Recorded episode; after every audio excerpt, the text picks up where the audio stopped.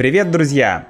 Добро пожаловать на очередной выпуск нашего понятного подкаста на русском языке для тех, кто изучает русский язык. С вами Макс, и мы с вами не виделись три недели, по-моему, да. Э, ну, как минимум две недели не было подкаста, был перерыв, потому что эти три э, недели, три последние недели я провел в России. У меня была поездка в Россию. Я, как вы знаете, живу сейчас в Сербии. И в этом эпизоде я хочу рассказать о моей поездке в Россию, э, что я там делал, что чувствовал и так далее. Давайте начинать. Я вернулся из трехнедельного путешествия. Нет, наверное, все-таки не путешествие. Э, я бы назвал это поездка. Э, я вернулся из трехнедельной поездки. Из трехнедельной поездки в Россию. Фу. Да. Первое слово, а, даже несколько слов, которые приходят мне на ум, это «как же я за... задолбался». Я бы хотел сказать другое, нецензурное слово, но все-таки у нас подкаст не про... У нас подкаст с нормативной лексикой, поэтому я скажу слово «задолбался». Да, задолбался. Э, когда ты задолбался, значит, ты очень устал. Было много дел, много трудностей, много проблем, тяжелые времена. В этом случае мы говорим, боже, как я задолбался. То есть, как я сильно устал. Другое слово которое аналогично слову задолбался, это измотался. Я совсем измотался или замотался. Измотался или замотался. В принципе, нет большой разницы. Что значит мотаться? Я мота, мотаюсь, да, я мотаюсь туда-сюда. То есть я перемещаюсь. И измотался или замотался означает я устал, потому что я э, ездил туда, потом сюда, может быть, там на работу, домой, не знаю, в банк, э, в офис, туда-сюда. Вот это называется мотаться. То есть постоянно куда-то ездить. Локально или глобально. Да? А, за это время я... За, за это э, время, что я был в России, я больше трех тысяч километров проехал на машине. Я уже в прошлом подкасте рассказывал, почему я поехал в Россию, зачем мне нужно было э, ехать в Россию. И одна из причин была отремонтировать автомобиль. Я из Москвы поехал в Краснодар, это где-то 1300 километров в одну сторону. Э, я поехал, чтобы отремонтировать машину. Забавный момент, что пока я ехал чтобы отремонтировать машину, э, мне в лобовое стекло на дороге прилетел камень. То есть камень, маленький камень попал в лобовое стекло, и у меня теперь трещина на лобовом стекле. Лобовое стекло — это то стекло, которое находится впереди у автомобиля. Э, вспоминается известная русская поговорка «одно лечишь, другое калечишь». То есть э, я хотел отремонтировать машину, но пока я ехал ее ремонтировать, я ее повредил. Да, я повредил лобовое стекло. Вообще, мы часто используем эту поговорку, когда говорим, например, про лекарства, про лечение, про медицину. Потому что, как вы знаете, у разных лекарств есть разные побочные действия или побочные эффекты. Например, ты э, у тебя есть какая-то проблема, ты принимаешь, например, антибиотик, и этот антибиотик лечит твою болезнь, но антибиотик плохо влияет на твой организм. Поэтому одно ты лечишь, а другое калечишь. Калечить означает наносить ущерб. Да? Наносить ущерб, то есть вредить. Вот, одно лечишь, другое калечишь.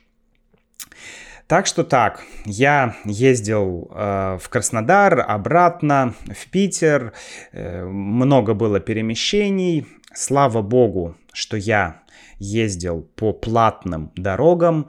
В России сейчас, э, ну, если мы говорим про европейскую часть России, то там э, за последние годы появилось очень много хороших платных дорог. Э, ну, например, дорога из Москвы в Краснодар, это примерно 1300 километров, ну, там не везде еще платная дорога, но частично она э, платная. Э, есть и бесплатная, конечно, дорога, а есть платная дорога. Но по бесплатной дороге ехать не очень хорошо, потому что много машин, постоянно нужно обгонять э, например, грузовики, потому что грузовики едут медленно, ты их обгоняешь, а для того, чтобы обогнать грузовик, нужно выезжать на встречную полосу. Да, это опасно. То есть ты едешь, одна полоса туда и одна полоса обратно. Поэтому обгонять опасно. И вообще загруженная очень дорога. Ну и постоянно какие-то города, поселки, светофоры. И ты едешь 90 километров в час, это ограничение стандартное в России, в городах 60 километров в час, иногда 40 километров в час, и ты едешь очень долго. А на платных трассах ограничение 110 километров в час или 130 километров в час, то есть в принципе ты едешь достаточно быстро. Поэтому дороги дороги становятся лучше, это очень-очень-очень радуется. Э, вкратце про мой маршрут. Я вначале сказал, что я задолбался или измотался. А, почему так произошло? Потому что из Белграда я прилетел в Москву. Там я записал прошлый подкаст и потом сразу же поехал в Краснодар на машине.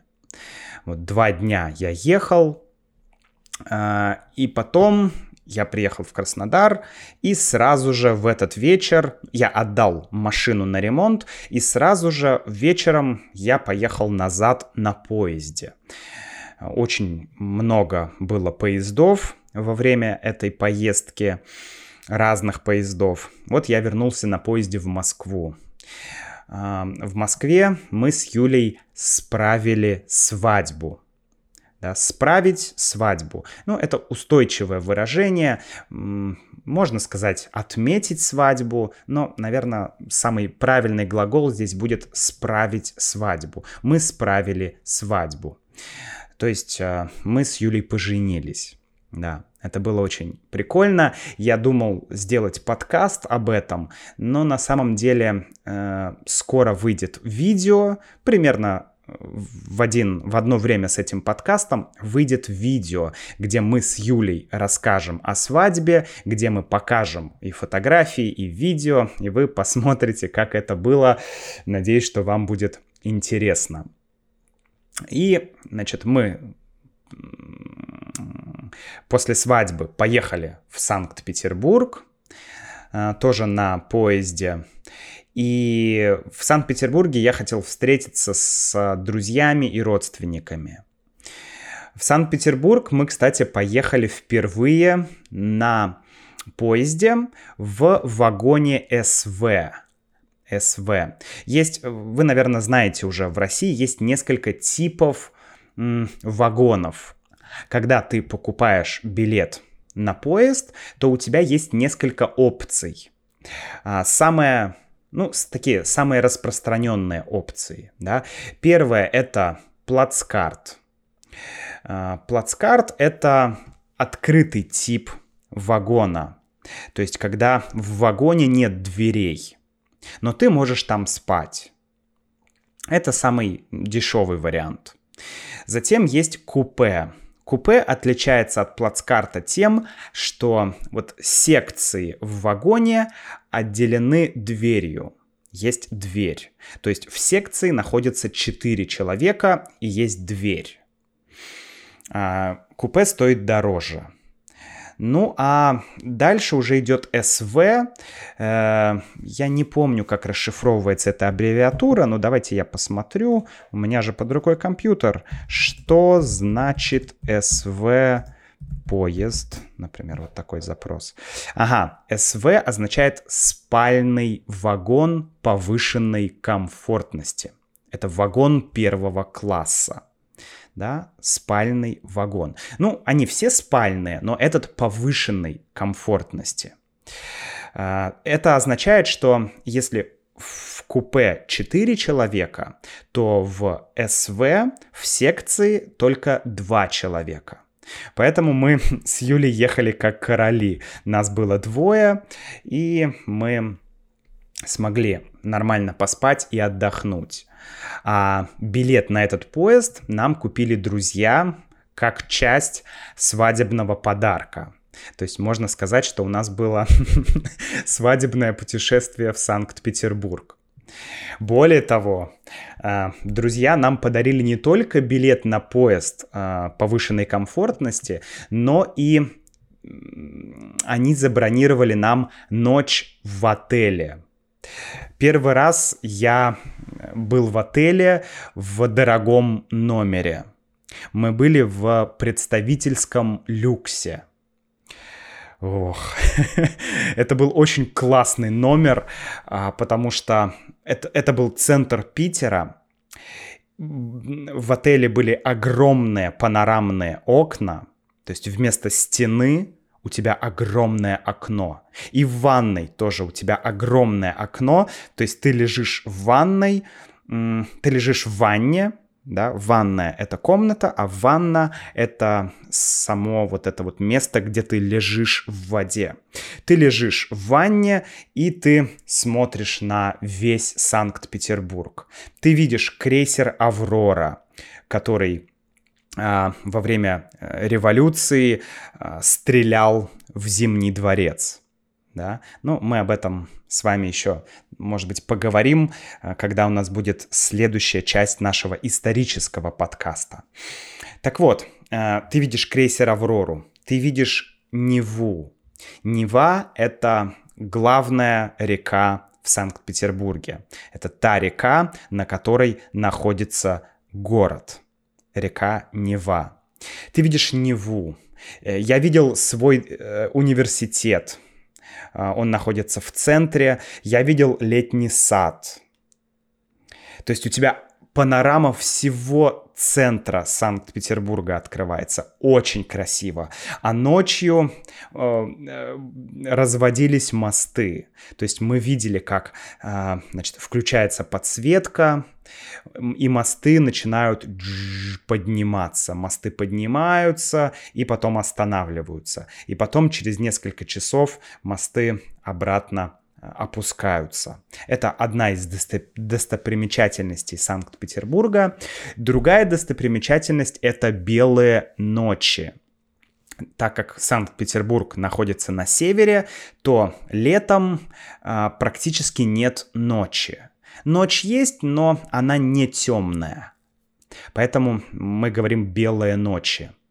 Ну, это как визитная карточка Санкт-Петербурга, да, это главная достопримечательность Санкт-Петербурга, э, белые ночи, э, разводные мосты, ну и там, понятно, другие достопримечательности, Эрмитаж, э, крейсер Аврора и другие места. Так вот, мы на все это смотрели, было очень красиво.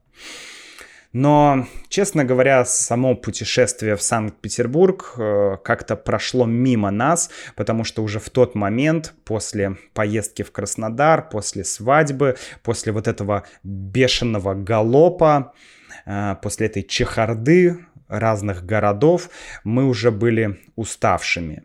Но это была только первая неделя нашей поездки в Россию. После этого мы вернулись в Москву на поезде. Я э, забрал своего сына, мы две недели были с ним вместе, мы с ним повидались, было очень классно, а, наконец-то, потому что долгое время мы не виделись. Вообще, это самый, на сам, это самый тяжелый момент а, жизни в другой стране, то, что ты не можешь часто видеться со своими родными. Например, в этой поездке я только на два дня заехал к своей маме, и мы с ней, ну, ну очень мало пообщались, очень мало. Вот, поэтому это тяжело. Ну и, в общем, из Питера мы опять поехали в Москву. Я, Юля и Мирослав, мой сын. И в этот же вечер мы поехали на еще одном поезде в Краснодар, чтобы забрать машину. И вот в этот раз мы ехали на плацкарте. Мы взяли плацкарт, э, и 33 часа мы ехали в поезде до Краснодара. Вообще поезд до Краснодара в обычное время шел ну, где-то 24 часа, даже меньше, 22 часа, может быть. А сейчас он идет 33 часа. Потому что, как я уже говорил, сейчас в России э, в южных регионах э, запрещена авиация. То есть самолеты не летают. Ну, потому что идут военные действия, поэтому э, самолеты не летают, и все люди перемещаются на поездах. Поэтому поездов стало больше, и поэтому они стали медленнее ездить. Поэтому вместо 22 часов ты едешь 33 часа, а иногда и 36 часов. Потому что поезд часто останавливается и стоит, э, пропускает другие поезда. В общем, там такая сложная логистическая система, но это было, это было, это было ужасно. Мы думали, что мы сможем отдохнуть, но это был плацкарт, и мы очень пожалели, что мы сэкономили и что мы купили плацкарт. Потому что, ну, было очень шумно, везде ходят люди, постоянно что-то говорят, э, много детей, потому что этот поезд шел до моря, э, многие люди с детьми, и мест нет, все места заняты, и мы везде шум, гам, и мы так и не смогли ни отдохнуть, ни поговорить. В общем, поездка была, честно говоря, ужасной. Мы уже были очень уставшие к тому времени. А, и когда мы приехали в Краснодар, мы просто упали в отеле и просто лежали. Просто лежали. Мы не способны были сделать ничего. Мы немного прогулялись по Краснодарскому парку. Помните, у меня был, было видео о парке города Краснодара. А, такой красивый современный парк, где мы, а, где я гулял, и я показывал вам разные его достопримечательности. Мы погуляли по этому парку летом, потому что в прошлый раз я был там зимой, и видео которое я снимал, было, было снято зимой, поэтому мы решили погулять там летом. Ну, парк неплохой, парк приятный для прогулок, но, честно говоря, сам город Краснодар летом не впечатляет точно так же, как он и не впечатлял зимой. То есть зимой нам Краснодар не понравился, и летом нам Краснодар не понравился. Это э, ужасный город с точки зрения архитектуры. Я имею в виду даже не архитектуры, а с точки зрения строительства. Просто ощущение, что а, была деревня, и в этой деревне начали вырастать огромные дома. И нету парков, нет э, даже банально э, каких-то дорожек, чтобы можно было ходить, везде машины, отвратительная, отвратительная культура вождения, особенно после Белграда. Когда ты в Белграде, вообще в Сербии, переходишь дорогу, машины останавливаются, пропускают тебя, ты проходишь, все классно то в Краснодаре я несколько раз чуть не погиб, ну, серьезно, потому что один раз я шел, я переходил дорогу на зеленый свет, и в меня чуть не врезался мопед, да, скутер. Другой раз автомобиль чуть не сбил меня, потому что никто не уступает дорогу пешеходам. Отвратительно, я очень не люблю этот город. А, в общем, после Краснодара мы поехали а, чтобы я забрал машину, и мы на машине уже поехали дальше, но чтобы не возвращаться сразу в Москву, потому что, ну, это безумие, 1300 километров ехать на поезде, потом возвращаться сразу обратно. Мы, э, я, я, я хотел повидаться с моим братом, который в это время был недалеко от Краснодара, где-то 200-300 километров э, в городе, ну, вернее, в поселке Порт-Катон. Это поселок в Ростовской области на берегу Азовского моря. И мы туда приехали только на два дня. Ну, я очень рад, что мне удалось пообщаться и с братом, и с моим племянником и вообще с, с моей родней, с моими родственниками. Вот. Было классно посмотреть на Азовское море. Я его никогда не видел. Оно мелкое, но там есть свои интересные вещи. Я делал пост в Телеграме, а, там есть короткое видео, где я показываю, как выглядит Азовское море. Ну, ничего особенного, но там достаточно мило. Вот.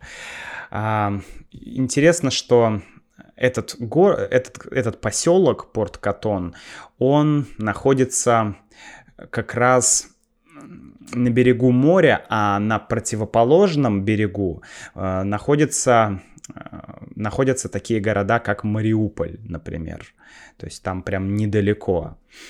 И люди рассказывали, что еще там месяц назад э, были слышны взрывы, там пудж, э, стрельба и так далее. То есть все военные действия очень хорошо были слышны в этом поселке. И более того, э, где-то недалеко от этого поселка э, к людям в огород упал снаряд. Да? Не знаю, какой точно снаряд, но, в общем, Снаряд это что-то типа бомбы, да, это то, чем стреляют. Вот упал снаряд прямо в огород и уничтожил весь огород. И мужчина, э, который живет на этом участке, получил ранение. Вот такая вот ситуация. В общем, рядом это место находится с вот этой зоной боевых действий. Ну и вообще этот э, город, ну, этот мне все хочется сказать городок, но это не городок, это поселок, конечно. Этот поселок м, сейчас находится, как и многие далекие от больших городов поселки, э, в упадке. В упадке, то есть в плохом состоянии, то есть он не развивается. А, люди в этом поселке очень часто говорят про то, как как хорошо было в Советском Союзе. Да, многие спрашивают, почему э, многие люди в России хотят, чтобы вернулся Советский Союз. Да? И вот это ответ да, на вопрос, потому что многие люди в маленьких городах или в маленьких поселках во время Советского Союза жили хорошо. То есть по сравнению с тем, как они живут сейчас, то если мы берем э, большое количество людей, да, то в среднем люди жили гораздо лучше. Потому что благодаря вот этой плановой системе даже люди в самых дальних городах, там и в Сибири, и где-то еще а, из-за из плановой экономики, у них была всегда работа, были какие-то фабрики, заводы, колхозы, которые работали. И поэтому у людей была работа, ну и были в целом деньги.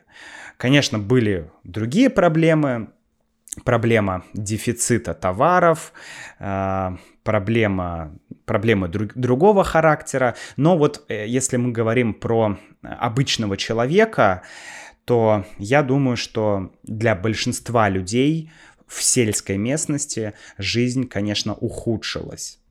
Вот, поэтому, конечно, люди сравнивают, да, что было до э, перестройки и после перестройки. И они понимают, что тогда у них была работа, все, ну, как бы жизнь кипела в поселке. Все развивалось как-то, а, ну, было что поесть, была работа, были школы, была больница, э, детский садик – все это работало.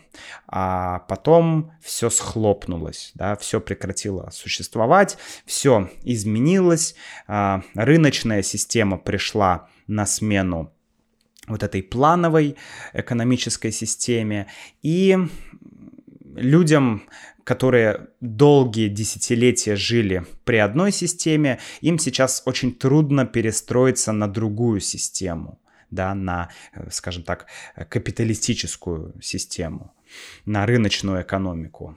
Поэтому многие люди просто не знают, что им делать. Им, особенно если люди в возрасте, то они, ну, они уже не могут так легко а, придумать, что им делать, или начать собственное дело, или еще что-то. Есть даже такое понятие, как ловушка бедности. То есть, э, когда люди живут в бедности, когда у них мало денег, то эта бедность сужает твои границы возможностей. То есть ты не видишь возможностей, ты не видишь перспектив, ты не знаешь, что тебе делать, ну потому что, ну потому что у тебя недостаточно средств для этого. Да? Люди, которые имеют хорошее образование, там, достаточное количество э, материальных э, благ, эти люди могут куда-то поехать, с кем-то поговорить, пообщаться, что-то придумать. То есть твой горизонт расширяется. А в случае бедности твой горизонт суживается. И это проблема. Вот. Поэтому я провел там какое-то время, пообщался с братом, было очень все хорошо. И после этого мы э, через город Воронеж поехали назад в Москву. Вот. Э, Воронеж — это город, который находится посередине между э, Краснодаром и Москвой город Воронеж. Я много раз проезжал Воронеж, но так ни разу и не посмотрел этот город. И в этот раз тоже мы остановились в Воронеже, но у нас просто не было времени, не было сил, не было, не знаю, ресурсов, не было энергии для того, чтобы просто выйти и погулять по городу, потому что это была слишком безумная поездка. У меня даже не было времени, чтобы записать нормально подкаст, потому что, ну, потому что вот Потому что каждую минуту ты что-то делаешь. Ты либо едешь куда-то, либо просто лежишь как мертвый и пытаешься прийти в себя. Вот. Ну и после этого мы вернулись в Москву. А, потом была еще одна поездка на 800 километров. И во время этой поездки мы с моим сыном остановились на озере и порыбачили. Вы знаете, что я люблю рыбалку, и мы решили, что надо сделать остановку и порыбачить. То есть я немножко оторвался. Я решил, что все, хватит поездок, э, просто я хочу остановиться в лесу, у озера, развести костер, вскипятить чай, посмотреть на воду, э, половить рыбу, просто вот отдохнуть. Потому что для меня это такой отдых. Ну, прежде всего, конечно, моральный отдых, да, когда твоя голова отдыхает. Ты сидишь на озере, поют птицы, э, шум ветра, в лесу ягоды, ты походил, пособирал разных ягод, э, половил рыбу, и как-то вот становится лучше, ты немножко перезагружаешься. Потому что для меня природа — это всегда перезагрузка. Вот, поэтому было очень важно хотя бы один день просто провести э, в лесу, чтобы немножко отдохнуть, посмотреть на зеленый цвет, на цвет природы, побыть у воды. Вообще говорят, что вода успокаивает. Когда ты смотришь на воду, ты успокаиваешь свой ум. Это очень хорошо для твоей нервной системы, хорошо для психики. Такие дела. Что я чувствовал? Какие у меня были эмоции, мысли, когда я был в России? Ощущение было двоякое. С одной стороны, я был безумно рад вновь увидеть родственников, родных людей, да, родные места, природу, просторы. С другой стороны, было очень тяжело физически, потому что ты постоянно ездишь, постоянно что-то делаешь, постоянно куда-то нужно бежать, что-то делать. Это очень утомляет. И это было тяжело морально. Морально было особенно тяжело в те моменты, когда э, я проезжал в 25 километрах э, от таких городов, как Донецк и Луганск. Часто очень на дороге, вот на юге России, на дороге попадались военные автомобили, которые перевозили военных или какую-то военную технику. Один раз я обедал в э, придорожном кафе, и со мной вместе в кафе сидели солдаты. Молодые ребята, я смотрел на них, и такие разные чувства в этот момент появлялись внутри. Я мысленно представлял себе, куда сейчас поедут эти ребята, что они там будут делать. Пытался понять, а понимают ли они, зачем они туда едут, почему они туда едут, что их там ждет, какова цель их поездки. тяжело было как-то вот в, в эти моменты. Один раз я проезжал мимо эстакады. Эстакада — это что-то типа моста. Мост над дорогой. И я увидел грузовик, который стоял прямо под эстакадой. И этот грузовик вез то ли танк, то ли какую-то другую военную машину. Но суть в том, что этот танк зацепился башней, то есть верхней частью танка, за нижнюю часть эстакады. То есть грузовик с танком ехал и врезался в эстакаду и застрял там. И вот просто ты едешь, и, и у тебя ну, перед тобой э, грузовик, сверху танк, и этот танк застрял. Такие вот были моменты всякие разные. Я вообще в этой поездке не читал никаких новостей, а, не читал никакие ни телеграм-каналы, не смотрел никакие видео, вообще ничего, потому что, ну, банально не было времени и энергии на это. И я решил, что моей психике нужно немножко, скажем так, а, как какого-то времени для восстановления.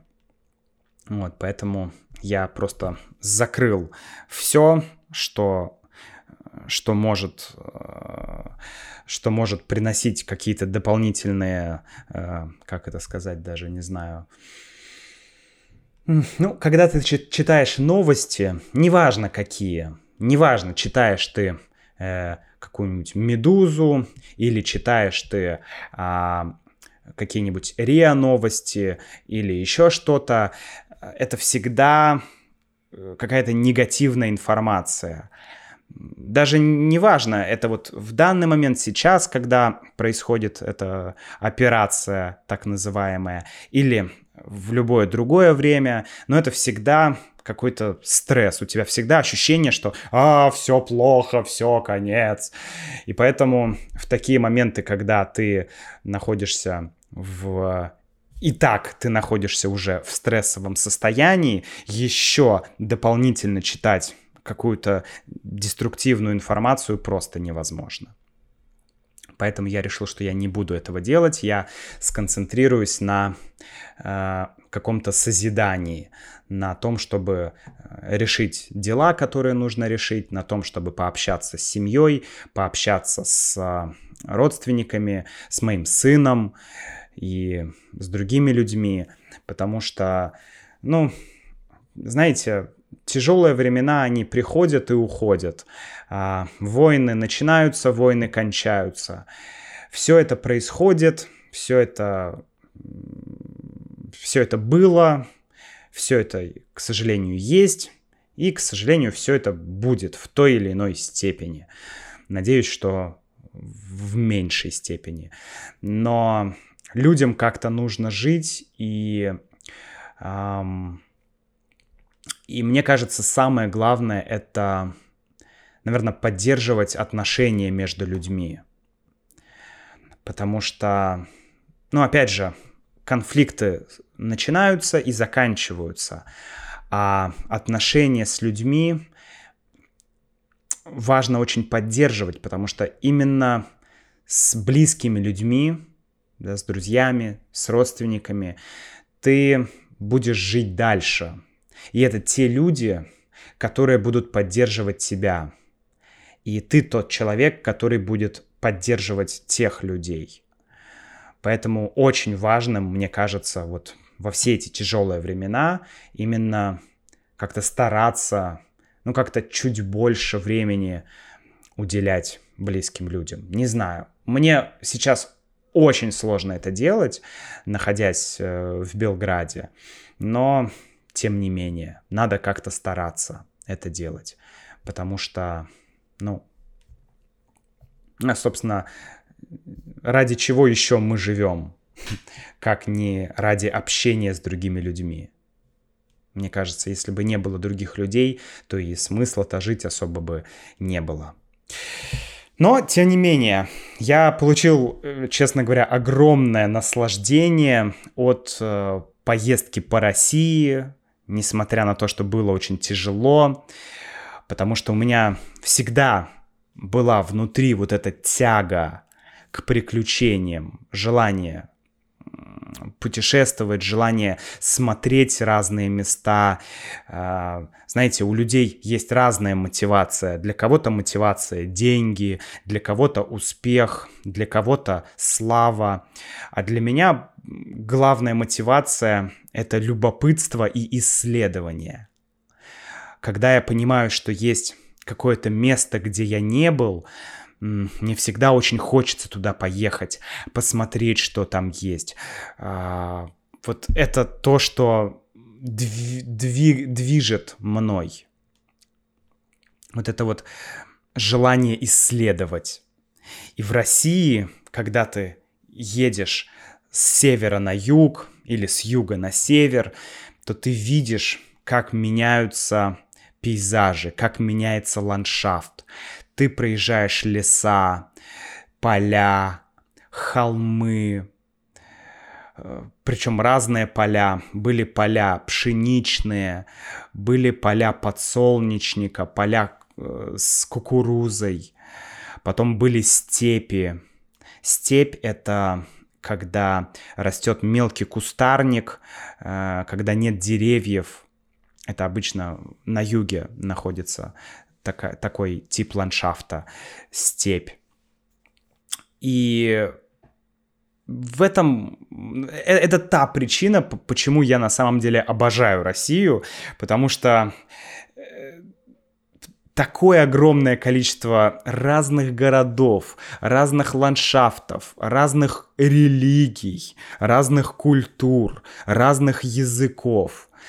Ты, ты как будто живешь не в одной стране, а ты как будто живешь в десятках стран одновременно. Это вот непередаваемое чувство и вот этот масштаб. Масштаб просто сложно передать, когда ты проехал 1300 километров, и это лишь небольшая часть э, страны. это, это, это, это поражает мне безумно, безумно хочется э, попасть на Дальний Восток, в Сибирь, э, на крайний север, побывать там, где я еще не был. В общем, надеюсь, что ситуация нормализуется и можно будет попутешествовать по России и показать вам все эти места. Ну что ж, друзья, на этом я заканчиваю этот подкаст. Пишите ваши вопросы. Э, мы будем продолжать наш исторический подкаст, говорить про историю России в 20 веке. Ну и, конечно, много всего интересного нас ожидает впереди. Так что давайте, друзья, держитесь. Будем изучать русский, будем практиковать, будем слушать что-то интересное. До встречи в следующем подкасте. Хорошей вам недели.